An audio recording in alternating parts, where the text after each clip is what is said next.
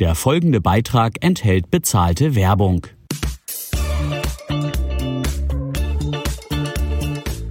Ja, seien Sie ganz herzlich willkommen zu dieser neuesten Ausgabe unseres Podcasts. Es geht heute um anonyme Corona-Massentests im Klärwerk. Ja, Sie haben richtig gehört.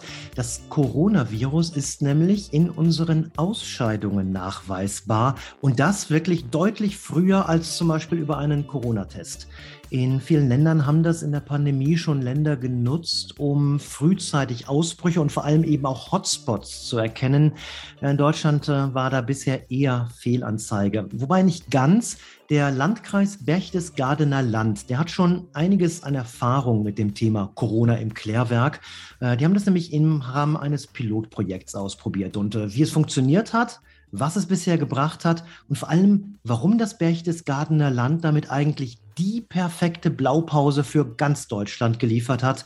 Darum soll es gehen in dieser Ausgabe. Ich wünsche Ihnen viel Spaß und gute Informationen mit unserem Podcast. Dieser Podcast enthält bezahlte Werbung.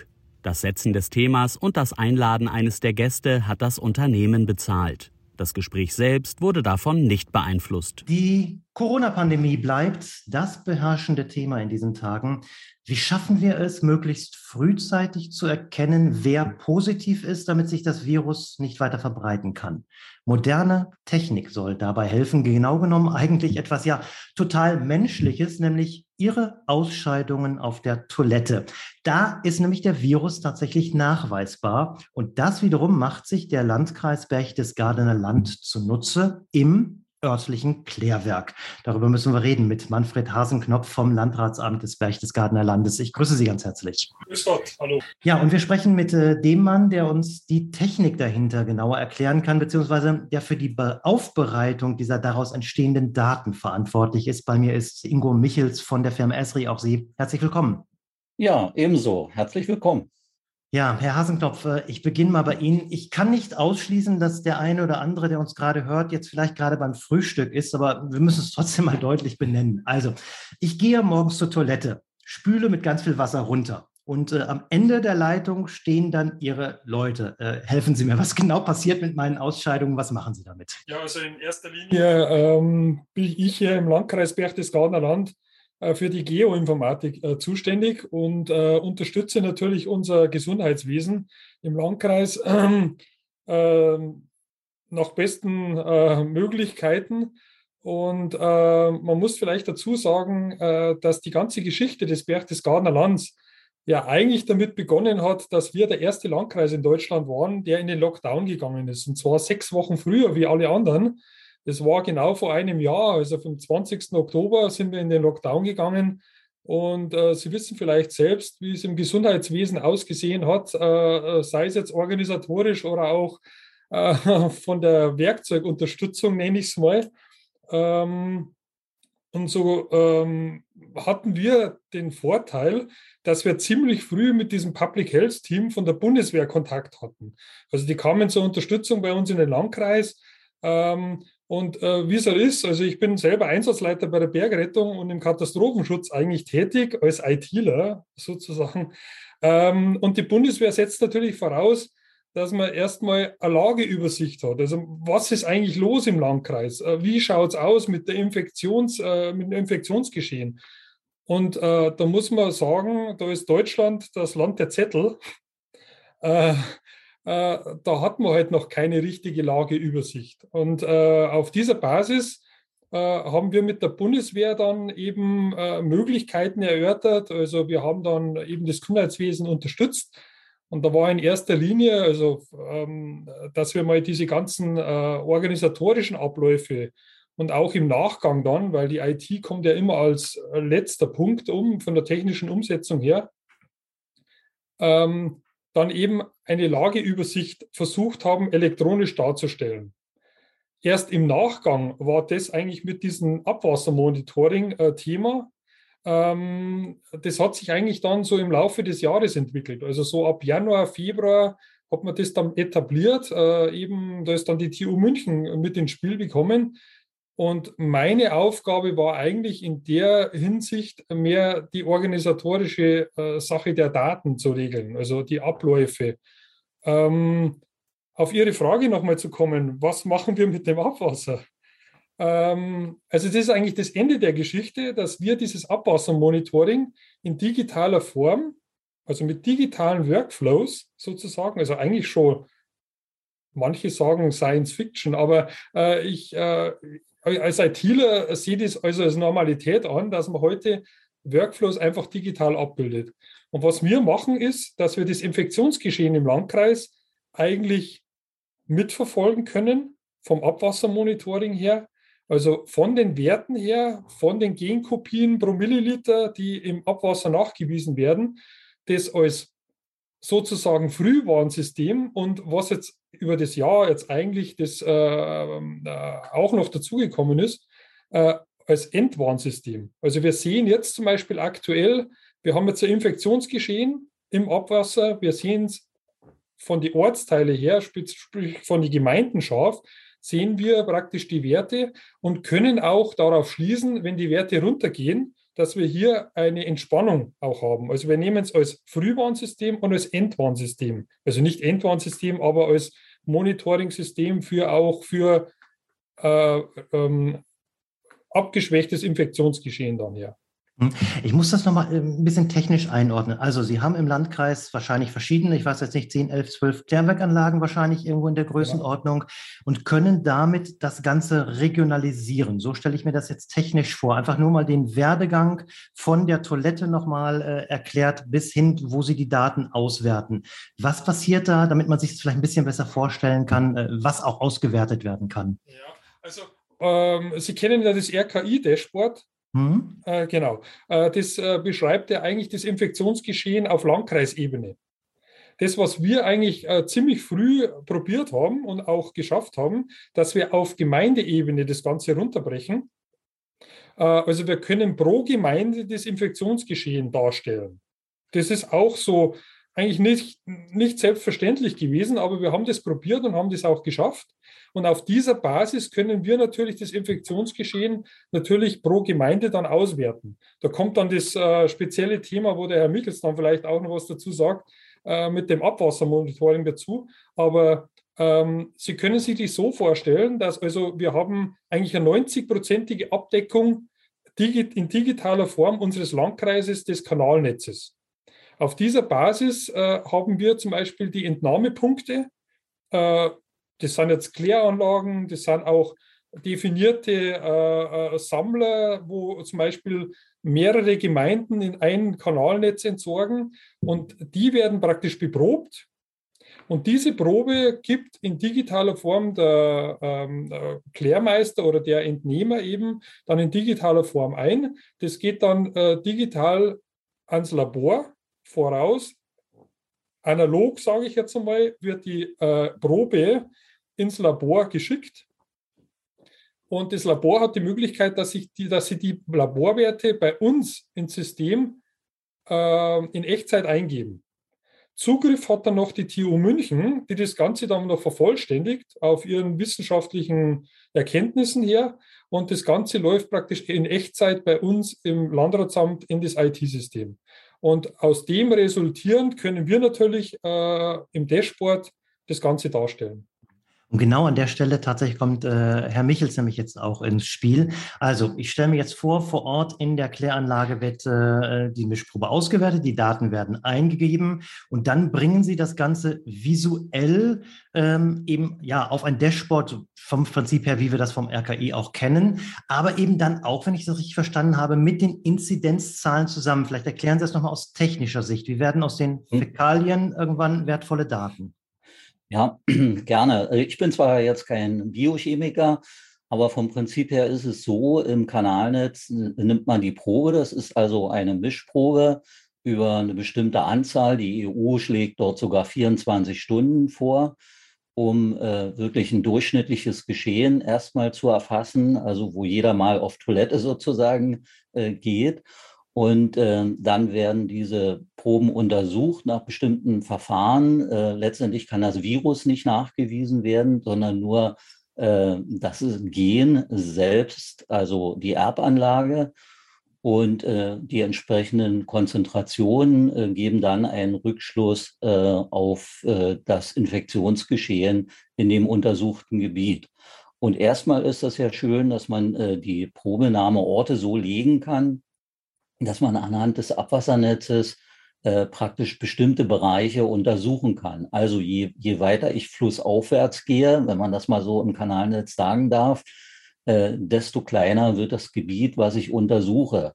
Und man kann dann also auch bis, äh, ein, bis hin zu einzelnen Einrichtungen äh, gehen. Vorgesehen ist zum Beispiel kritische Infrastrukturen zu überwachen, wie zum Beispiel eine Feuerwehrhauptwache, um relativ frühzeitig ähm, zu erkennen, äh, wenn ein verstärktes Infektionsgeschehen einsetzt. Und das ist eigentlich genau der Punkt. Wir sind wesentlich eher dran.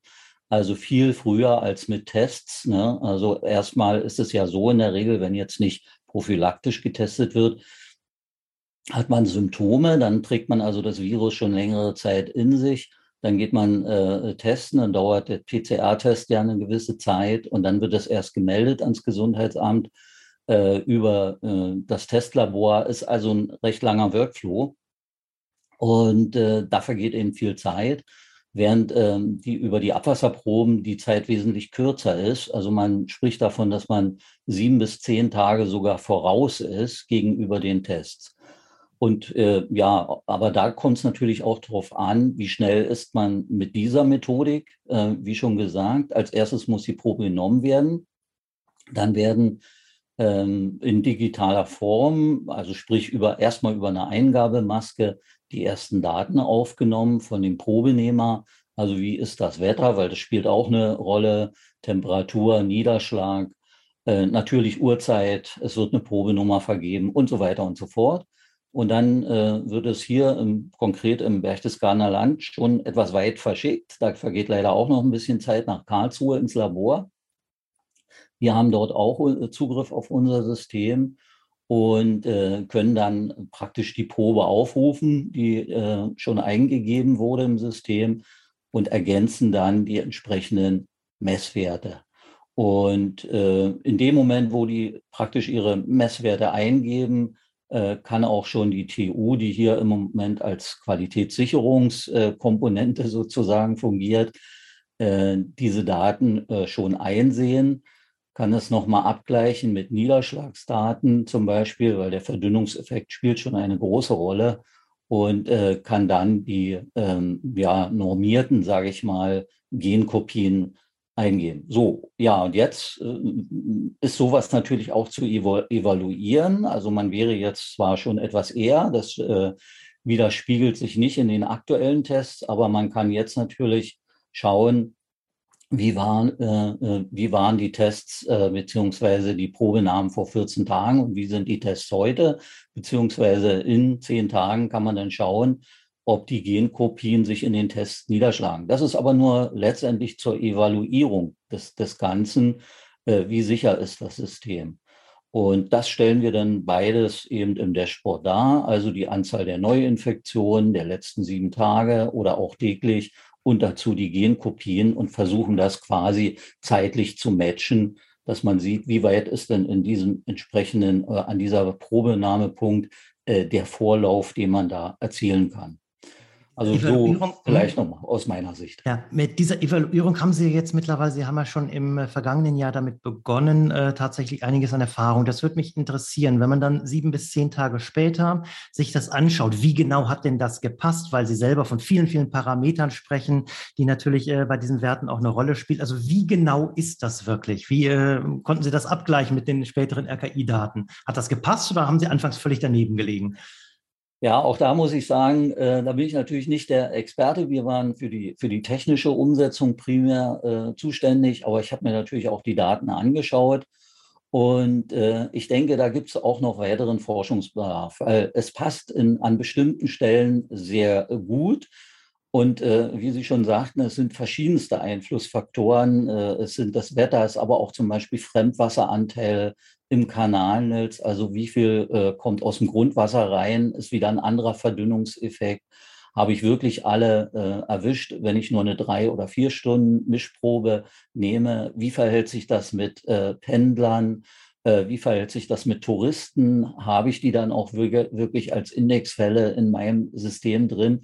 Also es sind schon eine Menge Einflussfaktoren, aber mich hat schon wirklich überrascht, wie gut das passt. Äh, fast ein bisschen unglaubwürdig, würde ich sagen. Aber äh, wir haben die Daten ja nicht manipuliert, weil sie sind eher erst da und erst, wie gesagt, nach einer Woche hat man die zugehörigen Testdaten und dann sind die fixiert im System, die Promeln, und die kann man dann ja auch nicht mehr äh, in dem Sinne ändern.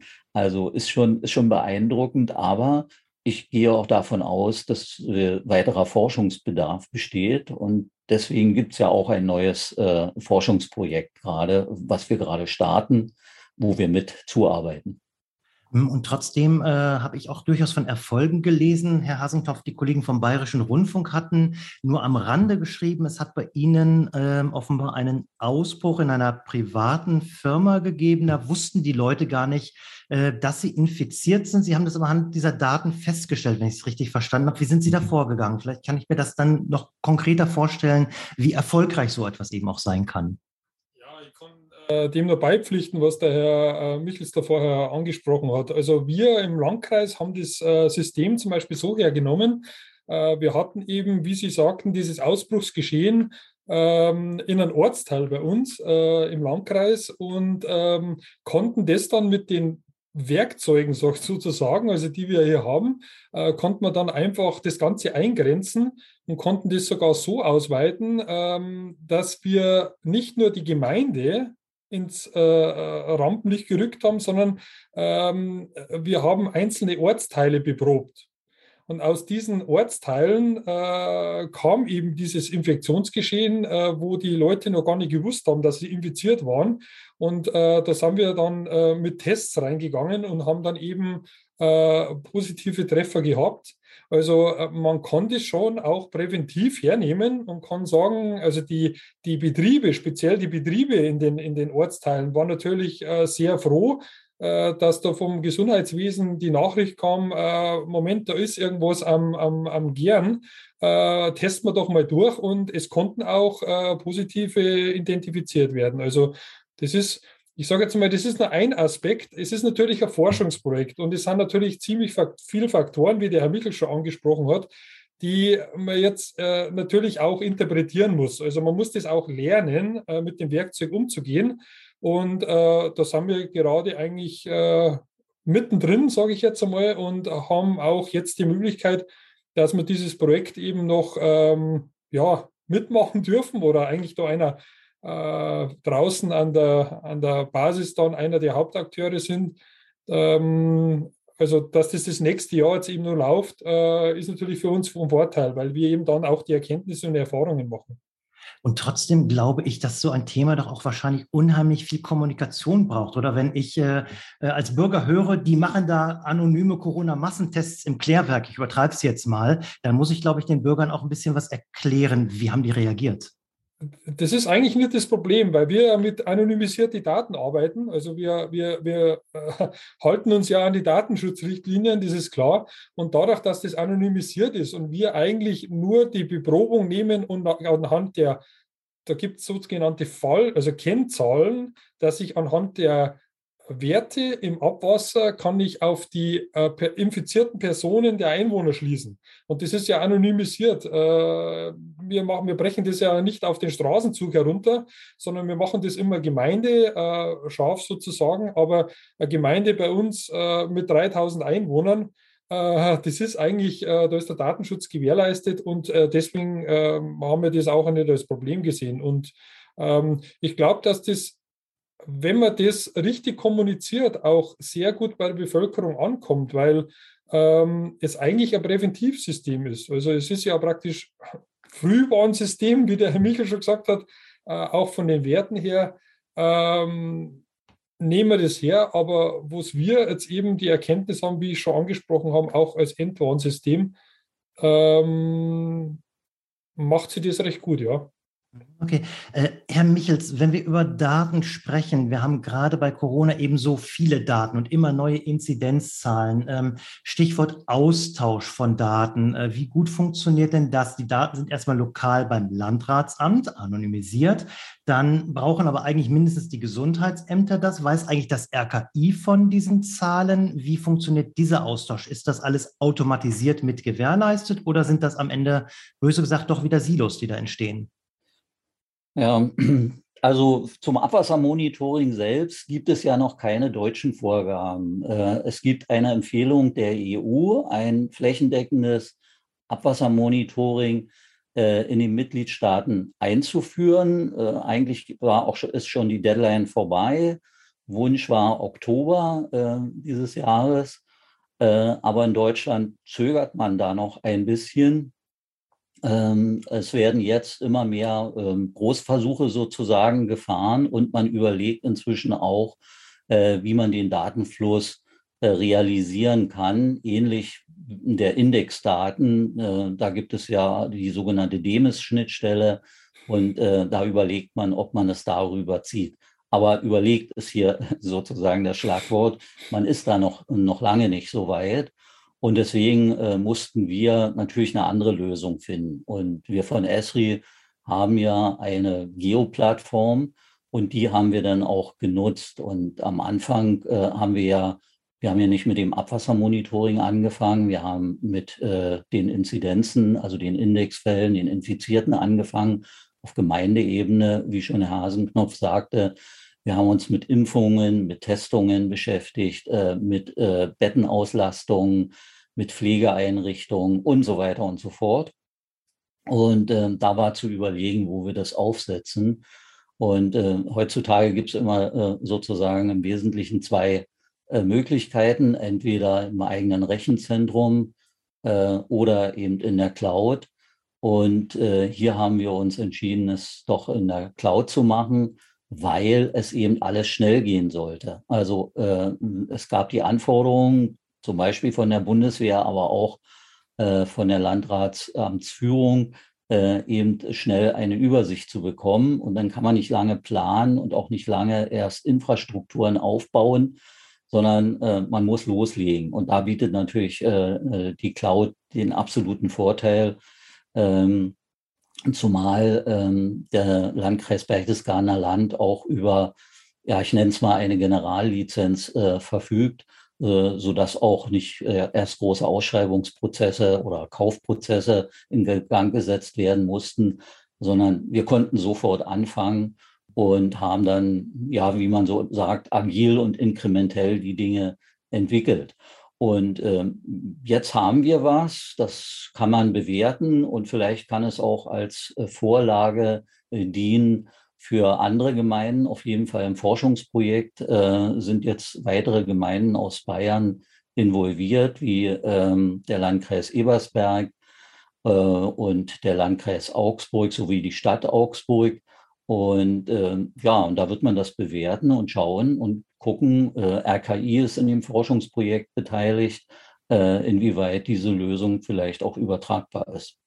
Gerade wenn Sie agil sagen, da, da kribbelt es bei mir immer so ein bisschen, weil ich mich dann frage, Mensch, in den Niederlanden sind die mit dieser Technik schon weit oder haben sehr viel mehr Kommunen das äh, auch schon gemacht. Die EU, haben Sie selber angesprochen, hat eigentlich gesagt, ab Oktober, wenn ich es richtig in Erinnerung habe, in diesem Jahr soll das eigentlich schon, ich sage jetzt mal, Standard sein.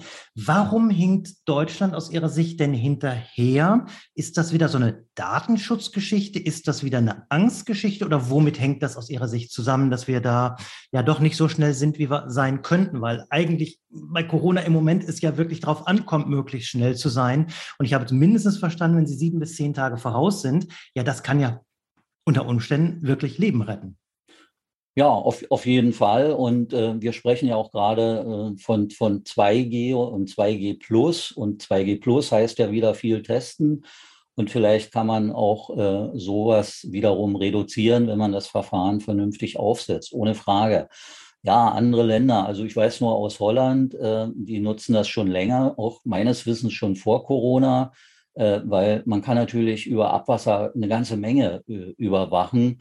Äh, natürlich auch Grippe oder persistente Keime, aber eben auch Rauschgiftkonsum. Und äh, da ist ja der Stand in Holland zum Beispiel etwas anders. Also die haben damit wirklich frühzeitig begonnen, aber auch in der Schweiz ist es frühzeitig äh, passiert. Ja, schwierige Frage, warum Deutschland nun wieder hinterherhinkt. Da kann man viele Gründe anführen. Äh, nicht unsere äh, politische Struktur äh, mit verschiedenen Playern und Entscheidern ähm, und ähm, ja auch vielleicht n, etwas äh, starke Bürokratie, die wir haben. Und deswegen sage ich, ähm, ja, wenn es jetzt von oben so nicht flächen, flächendeckend kommt, wie gesagt, in Deutschland gibt es noch keine Gesetzgebung dazu ist auch nicht abzusehen. Gut, wir hatten auch einen Regierungswechsel oder sind mittendrin im Regierungswechsel. Also auch da wird es noch ein bisschen dauern, bis sich die neue Regierung dieser Sachen annimmt. Also kann man nur äh, das von unten machen, da wo man das erkennt, dass das eine gute Sache ist, kann man das einführen. Die Tests sind etabliert, die Labore können das. Also ähm, ja, und es ist auch, glaube ich, auch nicht so wahnsinnig teuer diese Probenahme vorzunehmen, werden auf, in, auf Kläranlagen sowieso standardmäßig zum Beispiel genommen. Und das äh, andere sind normale PCR-Tests. Also an, am, am Geld an sich kann es da nicht liegen. Hm, Wenn es von oben nicht klappt, das kennen wir nun von vielen Sachen, dann muss es von unten klappen oder wie ich sage, immer auf der ersten Ebene. Deswegen auch an Sie, Herr Hasenknopf. Die Frage, hat man Ihnen denn Steine in den Weg gelegt oder war es am Ende eigentlich recht unproblematisch und Sie haben sich einfach nur getraut und der Rest traut sich nicht? Wo, woran würden Sie es festmachen, dass da doch noch vergleichsweise wenige bei uns äh, mitmachen bisher? Also gute Frage. Ähm, also Steine in den Weg legt, ähm, ja, kann man das eigentlich nicht so nennen. Äh, also ich sehe das jetzt aus IT-Sicht. Ähm, äh, Deutschland ist das Land der Zettel, derzeit noch. Äh, ich hoffe, dass die Digitalisierung in vielen Bereichen mal wirklich einmal forciert wird und auch, ähm, man kann schon sagen, eigentlich Einzug hält. Ähm, das, was für uns eigentlich das Problem war, also wir, wir in der Geoinformatik, äh, muss man sagen, ähm, sind ja auch Richtlinien. Ähm, was zum Beispiel ein bisschen schwierig war, waren die Schnittstellen. Also wir haben zum Beispiel diese sogenannte DEMIS, schon angesprochen, diese DEMIS-Schnittstelle. Ähm, dazu muss man ausführen, unser Meldesystem für infektionspflichtige ähm, oder, oder meldepflichtige Infektionskrankheiten, ähm, das wir im Haus haben, äh, das primäre System, äh, das wollten wir eigentlich so nicht anfassen, weil es ja läuft seit Jahren. Äh, was wir dann gemacht haben, ist im Hinblick jetzt auf die Inzidenzzahlen und auf das Dashboard, dass wir aus diesem primären Meldesystem die Daten exportieren und in das Dashboard praktisch integrieren und äh, dadurch natürlich auch die Inzidenzen darstellen können. Ähm, wir haben da ein System, manche Landkreise ist es ja ziemlich offen, weil äh, manche Landkreise nehmen andere Systeme, Meldesysteme her. Wir haben also die Software ISCA zum Beispiel, ähm, aus der wir diese Daten extrahieren und äh, SORMAS, dürfte ja auch ein Begriff sein, sollte ja deutschlandweit eingeführt werden, ist ja das Nachverfolgungs- und Kontaktverfolgungssystem. Ähm, da nehmen wir praktisch auch diese Daten, die wir exportieren, äh, praktisch in diesem System her. Ähm, SORMAS soll das Ganze mal ablösen, aber da haben wir schon die Problematik der Schnittstellen. Und wenn ich Schnittstellen von Schnittstellen spreche, dann habe ich zum Beispiel mit dem Schnittstelle das Problem, dass ich ja meine Inzidenzen verorten muss. Also das heißt, ähm, ich habe normalerweise Personendaten mit Ortsdaten. Und diese Ortsdaten brauche ich ja wiederum, dass ich der, die Person der, dem, dem, dem, der Gemeinde zuordnen kann und dadurch wieder mein Abwassermonitoring wieder ähm, abgleichen kann. Ähm, diese DEMI-Schnittstelle hat einen Nachteil, sage ich jetzt einmal, dass sich ähm, Adressdaten zum Beispiel nicht ähm, äh, prüft, und keine validierten Adressdaten zum Beispiel über die DEMIS-Schnittstelle kommen können. Es ist schon besser geworden, aber was mich einfach verwundert als Geoinformatiker, die, Landra die Landesämter, also die spe speziell eigentlich äh, äh, Adressdaten ja vorhalten und auch aktualisieren, geben jährlich Datensätze raus, die sämtliche Adressdaten beinhaltet pro Land. Und diese werden in diesem Verfahren nicht hergenommen. Dass ich natürlich hier Duplikate habe dann oder auch Fallstaaten habe und daraus resultierend die Inzidenzen dann eigentlich abweichen, weil ich vielleicht Personendaten doppelt und dreifach vorhalte, die natürlich wieder manuell oder mit irgendwelchen Programmen wieder korrigieren muss. Also mein, mein größtes Anliegen ist, dass man eben diese nach der Inspired-Richtlinie, europäischen Richtlinie vorgegebenen Daten auch bitte hernimmt. Und zwar gesamtheitlich jetzt in Deutschland gesehen. Also es ist nicht, nicht selbstverständlich und ich glaube, dass das Bewusstsein auch noch nicht da ist und das erste Zeit braucht, bis man das äh, integriert in diese Softwareprogramme. Äh, ich spreche nur zum Beispiel SORMAS an. SORMAS hat bis heute keine Adressdaten. Also das sind so Sachen, die aus IT-Sicht und organisatorisch und auch dann eben technisch um, umgesetzt äh, teilweise Probleme gestaltet haben ich gleichzeitig höre, die Technik wäre ja da. SORMAS hätten wir deutschlandweit. Ich glaube, nur rund die Hälfte der Gesundheitsämter sind überhaupt bisher genau. angebunden. Aber das wäre dann eine komplett andere Diskussion. Ich versuche das trotzdem äh, mal positiv in die Zukunft äh, zu schauen, Herr Michels. Ähm, das war jetzt erstmal ein Pilotprojekt. Eigentlich kann ich mir vorstellen, dass das äh, auch nach Corona, das dann hoffentlich irgendwann mal vorbei ist, ich sag mal für Grippewellen, für Antibiotikaresistenzen oder ähnliche Dinge, denkbar wäre und es doch eigentlich eine Möglichkeit wäre, zusätzliche Daten zu sammeln in den Kommunen, äh, mit denen äh, ja dann tatsächliche Gesundheitsämter und äh, wer auch immer diese Daten braucht, dann arbeiten können. Wie weit ausweitbar ist das bei Ihnen? Ist das jetzt wirklich ein Projekt, von dem Sie sagen, das ist für Corona wichtig? Oder glauben Sie, dass diese Technik auch sehr viele andere Probleme langfristig lösen kann? Ja, ich, denk, ich denke schon. Also wenn wir an Genmodifikationen denken oder Virusmodifikationen besser gesagt, kann uns ja auch immer noch überraschen. Dann sind wir noch bei Corona. Aber ich hatte ja auch schon erwähnt, das geht natürlich für andere. Und es ist ja auch im Regelbetrieb der Kläranlagen äh, zumindest chemische Untersuchungen durchzuführen von Abwasserproben. Und das wird man jetzt auf biochemische äh, ausweiten. Das wird sicher kommen. Und äh, dann hat man dort natürlich ein, ein wunderbares Instrument. Und was wir ja gemacht haben, ist äh, im Prinzip diese punktuellen äh, Probenahmen äh, mit, mit räumlichen Daten verschnitten, äh, weil das Geschehen passiert natürlich im Raum, im Einzugsgebiet äh, des Abwassernetzes oder der Kläranlage. Und äh, wie gesagt, man ist ja da sehr flexibel, man kann die Punkte beliebig setzen und man muss dann wieder schauen, welche Gebiete gehören dazu, welche Einwohner, welche Betriebe.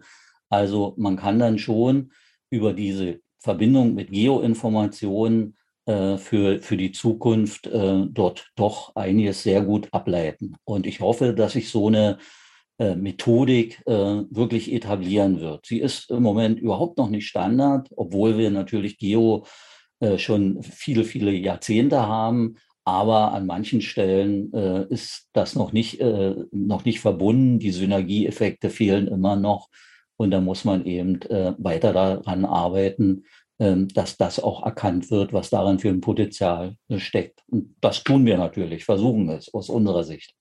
Und dann äh, gebe ich das letzte Wort an Herrn Hasenknopf jetzt nochmal. Machen Sie doch nochmal Werbung dafür, weil wir erreichen natürlich die Kommunen mit äh, diesem Podcast. Äh, warum sollen die am besten alle in diese Pilotprojekte einsteigen und äh, warum ist das gut? Welche positiven Erfahrungen haben Sie aus Ihrer Sicht gemacht? Also wir nehmen das System als Werkzeug her. Ähm, Im Gesundheitswesen äh, bringt es uns sehr viel. Ähm, ich kann nur appellieren, also das äh, Pilotprojekt äh, machen ja in Bayern, wie es ja Michael schon angesprochen hat, äh, einige Kommunen mit. Wir sind da als Landkreis Berchtesgadener Land komplett offen. Also bei uns kann nachgefragt werden, wie wir das hernehmen. Ähm, es kann auch nachgefragt werden, wie wir das technisch umgesetzt haben. Ähm, ist überhaupt kein Thema. Also wir sind auch dafür, dass das in Deutschland eben etabliert wird. Und je mehr Kommunen mitmachen, desto besser ist es, desto mehr Erfahrungen machen wir. Und äh, ja, wäre schön. Ja, gut, also damit gibt es keine Ausrede mehr, würde ich sagen. Ne? Also Sie äh, stehen auf jeden Fall äh, dafür bereit und sagen, jawohl, bei mir könnt ihr nachfragen, wenn ihr Fragen habt. Das ist der Herr Hasenknopf vom Landkreis äh, Berchtesgadener Land. Telefonnummern, was findet sich im Internet? Und ich bin mir sicher, auch Herr Michels von der Firma Esri, bei allen Fragen technischer Art äh, stehen Sie garantiert zur Verfügung. Insofern keine Ausrede mehr, da sollten wir mehr investieren. Ich bedanke mich ganz herzlich, sehr spannende Runde äh, bei Ihnen beiden. Herzlichen Dank und Ihnen einen schönen Tag. 对。